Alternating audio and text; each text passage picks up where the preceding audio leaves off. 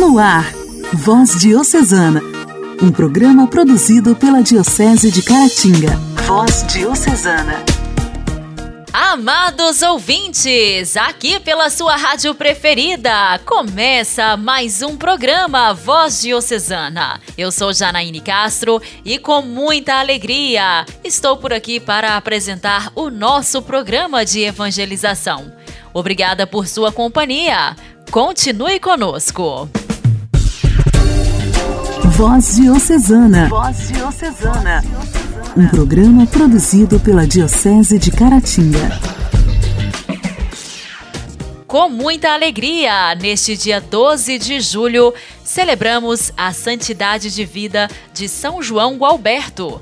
Nascido no ano de 995, pertenceu a uma nobre família de Florença, a qual muito bem o educou na cultura. Porém, deixou falhas no essencial, ou seja, na vida religiosa. Por isso, facilmente, ele foi se entregando às liberdades perigosas e às vaidades do mundo. Aconteceu que, com o assassinato de seu irmão, João Gualberto, assim como o pai, revoltou-se a ponto de jurar o causador de morte. Mas um certo dia, numa estreita estrada, Gualberto encontrou-se com o assassino desarmado, por isso, arrancou sua espada para vingar o irmão, quando de repente a súplica: Por amor de Jesus, que neste dia morreu por nós, tem piedade de mim, não me mates. Era uma Sexta-feira Santa, e assim, tocado pela misericórdia de Deus, João Gualberto não só acolheu o malvado com seu perdão, mas também, ao entrar numa igreja, recebeu aos pés do crucificado a graça do perdão e a vida nova. No processo de conversão de São João Gualberto, Deus o encaminhou à vida religiosa, à vida eremítica e depois à fundação de uma nova ordem, chamada de Valombrosa, na qual São João Gualberto tornou-se pai de monges e modelo, já que antes de entrar na vida eterna, em 1073, partilhou para os irmãos quando quiserem eleger um abade, escolham entre os irmãos o mais humilde, o mais doce, o mais mortificado. São João Gualberto foi canonizado em 1193 e foi declarado padroeiro dos florestais pelo Papa Pio XII em 1951. São João Gualberto, rogai por nós. A alegria do Evangelho. O Evangelho. O Evangelho. Oração, leitura e reflexão. Alegria do Evangelho. O Evangelho desta segunda-feira será proclamado e refletido por Padre Malvino Neto, vigário da paróquia de Iapu.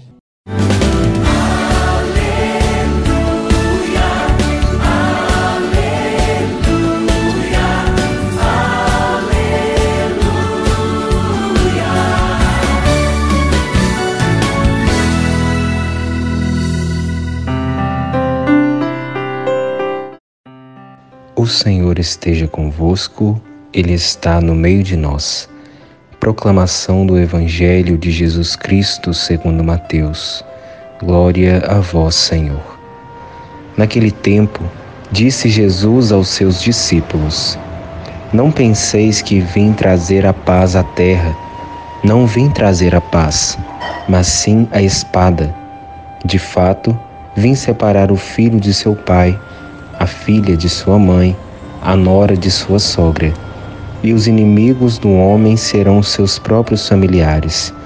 Quem ama seu pai ou sua mãe mais do que a mim, não é digno de mim.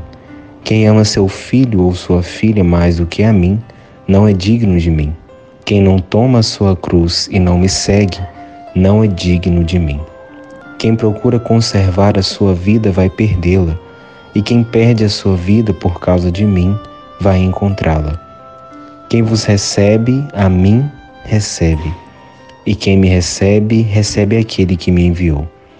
Quem recebe um profeta por ser profeta, receberá a recompensa de profeta. E quem recebe um justo por ser justo, receberá a recompensa de justo. Quem der, ainda que seja apenas um copo de água fresca, a um desses pequeninos, por ser meu discípulo, em verdade vos digo, não perderá a sua recompensa.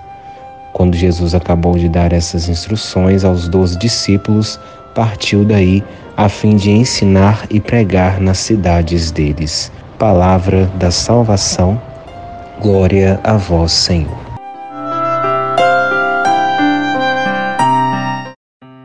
Amados irmãos e irmãs, nesta segunda-feira, Jesus nos ensina algo muito importante e que, no primeiro momento, nos assusta um pouco. Ele nos diz que não veio trazer a paz, mas sim a espada, e depois vai nos ensinando a respeito de que a prioridade na vida do cristão precisa ser a vontade de Deus e o Evangelho de Cristo.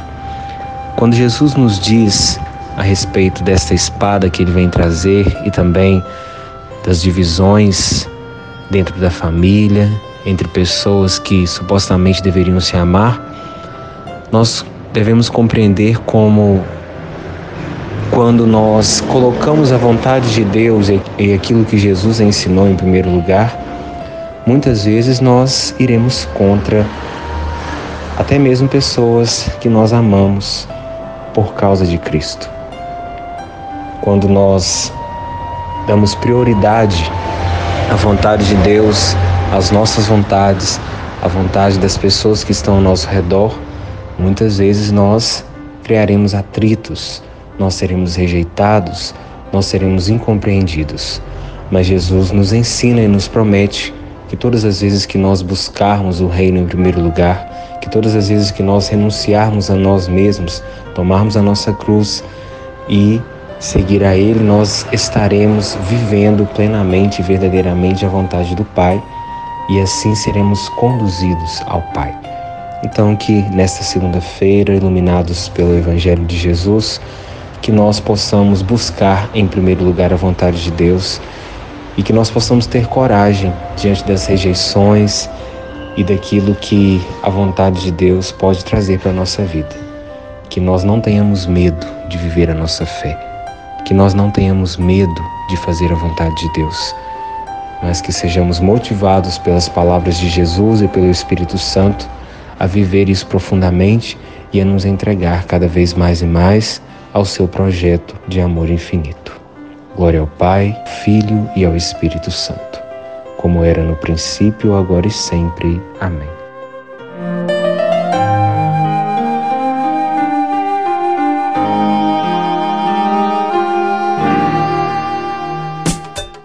Diálogo Cristão. Temas atuais à luz da fé. Diálogo Cristão. Como já sabemos, o vírus da Covid-19 é transmitido entre pessoas pelo contato próximo. As pessoas que correm mais risco de contrair a doença são as que têm mais contato ou cuidam de pacientes com Covid-19. Isso, inevitavelmente, cria para os profissionais de saúde um alto risco de infecção. Proteger os profissionais de saúde é de extrema importância. Esse é o tema de hoje do nosso quadro Diálogo Cristão. A repórter Luciana Clara fala com a pesquisadora da Fundação Oswaldo Cruz, Ana Luísa Pavão. Olá, Luciana. Olá, Janaíne. Olá, ouvintes do programa Voz Diocesana. Durante a pandemia de Covid-19 no Brasil, em seu dia a dia de trabalho, os profissionais de saúde estão expostos a um alto risco de contaminação pelo vírus. Vamos falar com a pesquisadora da Fundação Oswaldo Cruz, Ana Luzia Pavão. São é, trabalhadores que estão na linha de frente do combate à pandemia e por isso eles estão muito suscetíveis a se infectarem. Né? E isso representa também uma perda, é, não só em relação às vi vidas perdidas, à família, e também em relação aos recursos humanos que a gente pode contar nos serviços de saúde. Nós, no, no Brasil, já temos essa carência de, desses profissionais, principalmente do interior do Brasil, é, isso se torna ainda mais grave nesse contexto.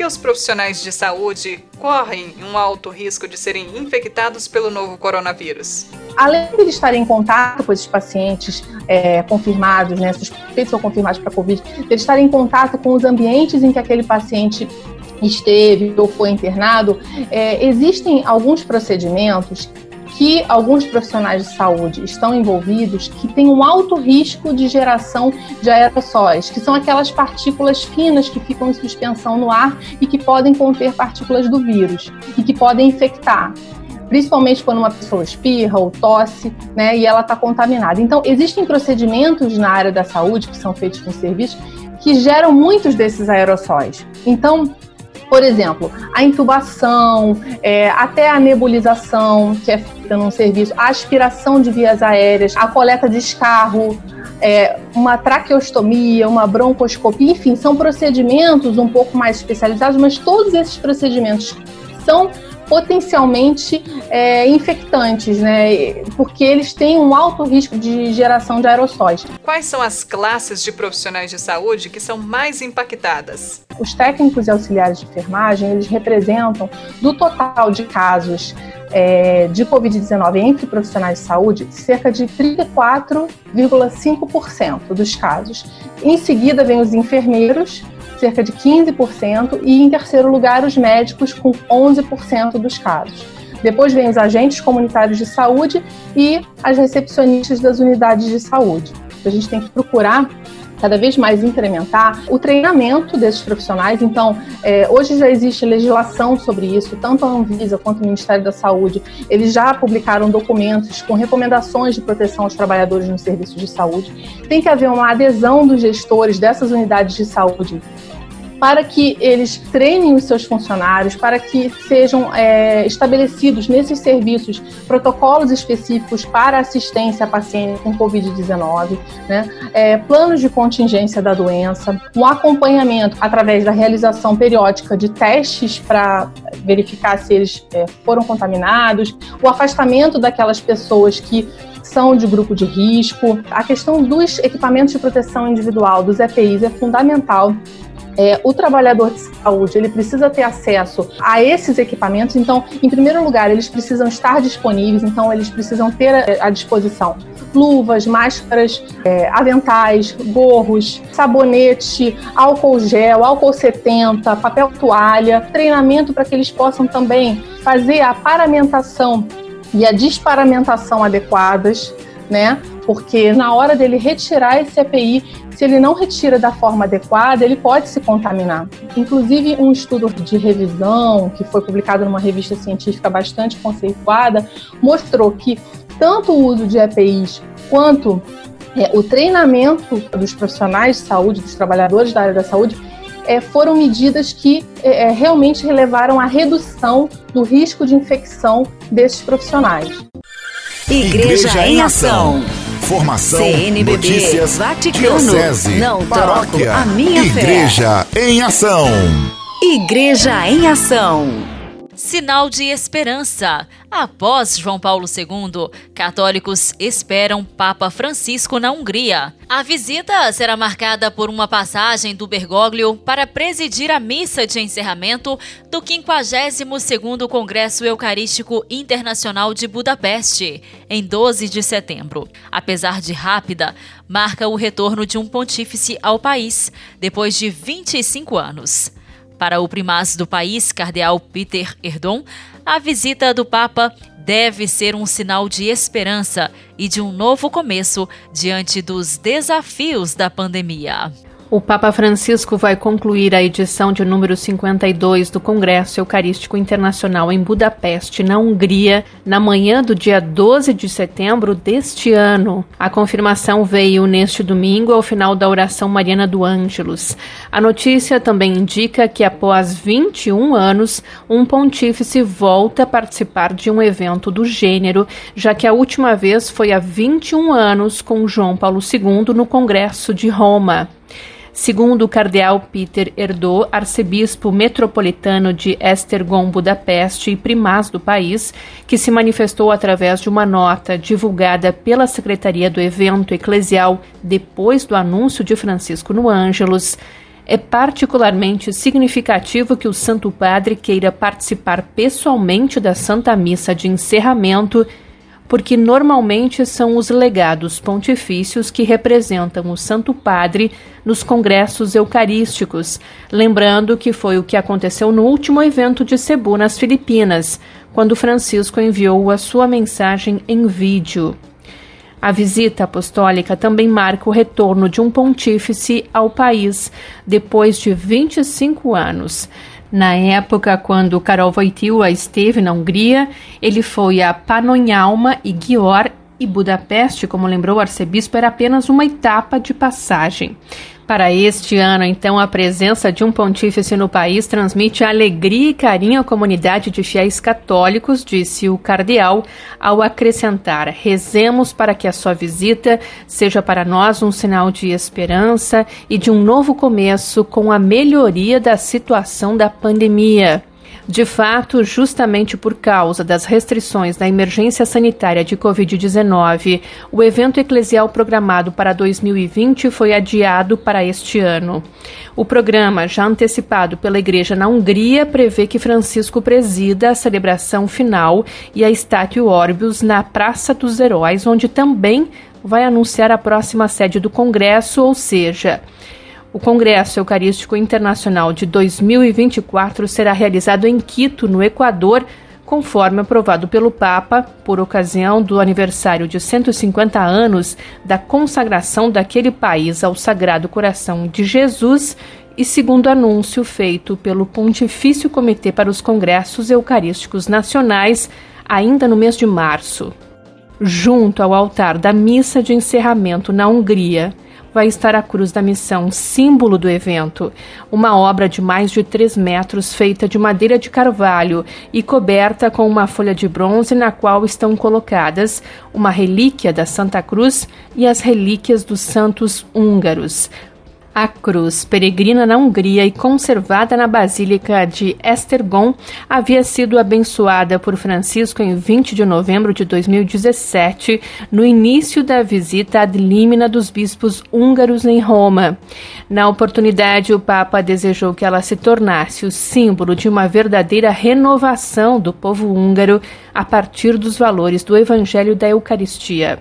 E sempre de renovação, o Papa também falou no Ângelos de 15 de dezembro de 2019, quando fez justamente referência ao Congresso da Hungria, então programado para setembro de 2020, ao afirmar. Rezemos para que o evento eucarístico de Budapeste possa fomentar processos de renovação nas comunidades cristãs. Voz Diocesana. Voz Diocesana.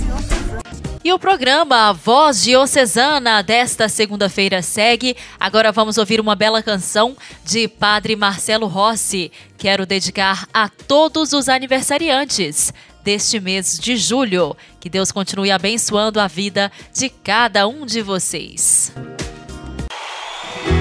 Ei, você que está sofrendo. Sim, você que perdeu alguém você que está na solidão, você que está na depressão, preste atenção. Sua presença é real. Entregue sua vida, problemas.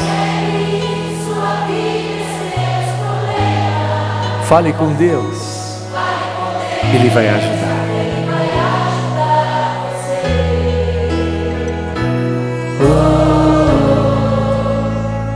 Te trouxe aqui para aliviar os teus sofrimentos. Oh, Ele é autor da fé, do princípio ao fim, em todos os teus tormentos. Erga sua mão, anuncie ao mundo, ainda se vier. Noite traiçoeira, a cruz pesada. Cristo estará contigo. O mundo pode até fazer você chorar, mas Deus te quer. Creia. Mais uma vez, proclame. E ainda se vier noite traiçoeira, se a cruz pesada for, Cristo estará contigo. O mundo pode até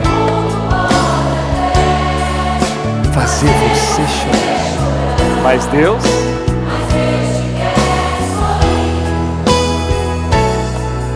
seja qual for o seu problema. Fale com Deus, Ele vai ajudar você. Após a dor, vem a alegria. Pois Deus é amor e não te deixará sofrer. Escute. Deus te trouxe aqui, é verdade, para aliviar os teus sofrimentos. Escuta. Oh, Ele é autor da fé, do princípio ao fim, em todos os teus tormentos. Vamos cantar com todo o nosso coração e ainda se vier noite traiçoeira, se a cruz pesada for, Cristo estará contigo e o mundo pode até fazer você chorar, mas Deus te quer sorrindo. E ainda se vier noite traiçoeira, se a cruz pesada for, Cristo estará contigo. E o mundo pode até fazer você chorar, mas Deus te quer sorrindo. Ele te quer sorrindo. Tenha certeza que Ele ama muito você.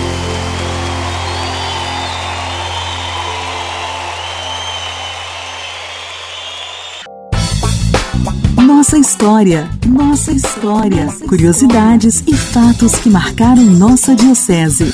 Nossa história. No quadro Nossa História desta semana está de volta o Padre Heleno, Padre Sacramentino de Nossa Senhora. Ele continua nos falando sobre o fundador dos Sacramentinos de Nossa Senhora, o servo de Deus, Padre Júlio Maria de Lombardi. Continua contando pra gente sobre suas obras. Hoje ele irá falar sobre a construção do Hospital São Vicente, chamado hoje de Hospital Padre Júlio Maria.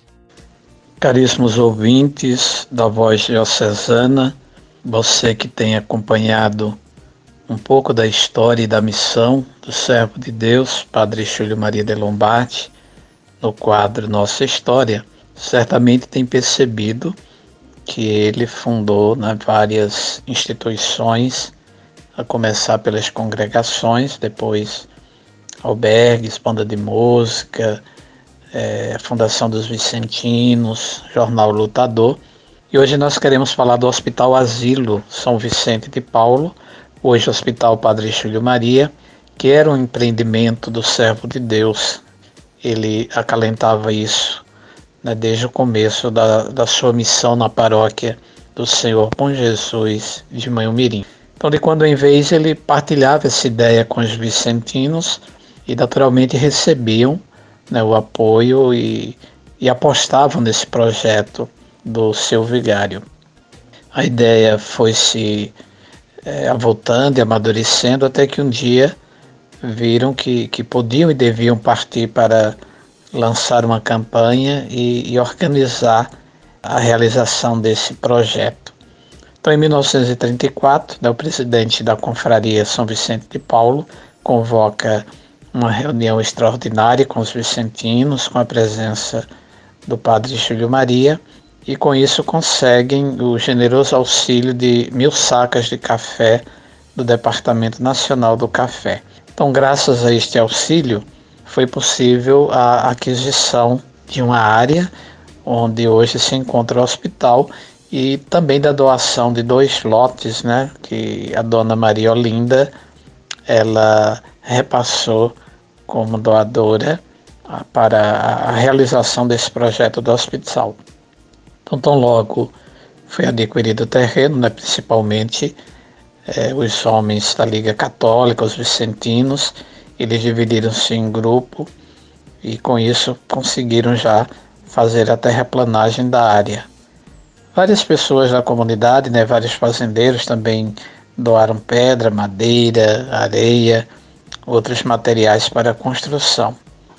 Então foi marcada a data de 21 de outubro de 1934 para o lançamento da pedra fundamental. O ato foi solenizado né, com a presença de um grande número de povo e, naturalmente, o padre Júlio benzeu a primeira pedra né, e usou da palavra para louvar a Deus, agradecer aos benfeitores e estimular o povo. Na ocasião, ele conclui a sua fala dizendo o seguinte: Avante, sejamos otimistas nas obras de Deus, pois sendo para Deus podemos e devemos contar com seu auxílio, certos de que o pleno resultado responderá sempre aos nossos esforços. Deus e os pobres, na palavra do Divino Mestre, é uma coisa só, pois se Deus deve ser amado por si mesmo, ele deve ser servido na pessoa do pobre. E termina com uma citação do evangelista Mateus: O que fizestes a um dos meus irmãos mais pequeninos, a mim o fizestes. Então o hospital ele ficou pronto e foi inaugurado em 1939.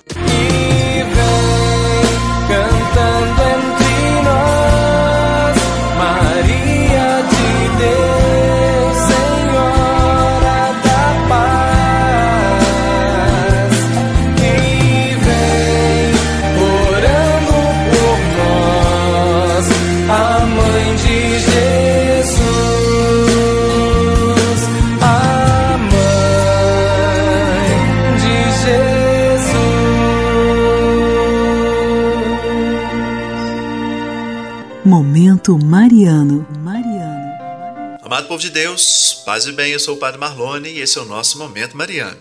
De uns anos para cá, os anjos têm conquistado enorme popularidade.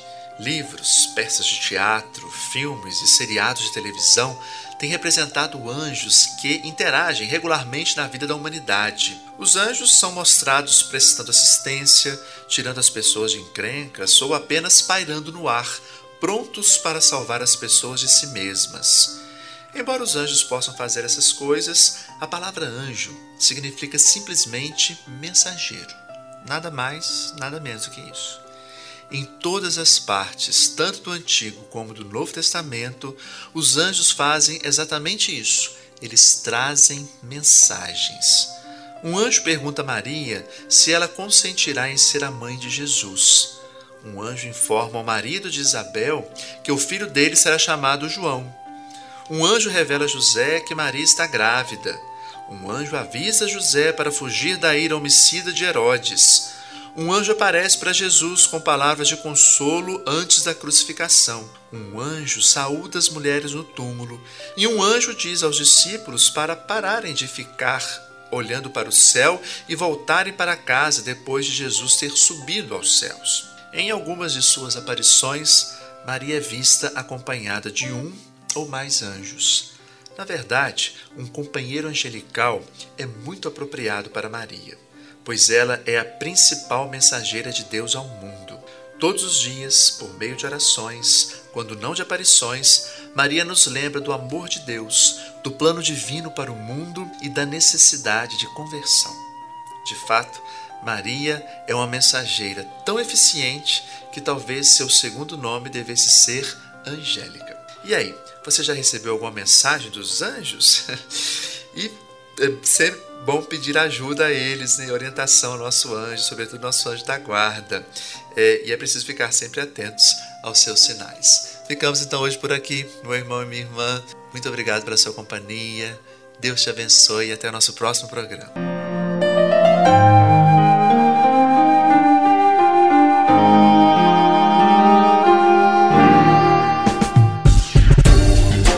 Voz Diocesana. Voz Diocesana. Um programa produzido pela Diocese de Caratinga. Meus amigos, nesta segunda-feira, o programa Voz Diocesana está terminando. Mas amanhã, com a permissão e com as graças de Deus, estaremos de volta. Espero te encontrar em sintonia novamente. Que você tenha uma ótima semana. Que cada lágrima se converta em sorriso. Que cada aprovação se converta em bênção. E que cada pedido se transforme em um sonho realizado. Você ouviu Voz Diocesana, um programa da Diocese de Caratinga. Voz Diocesana.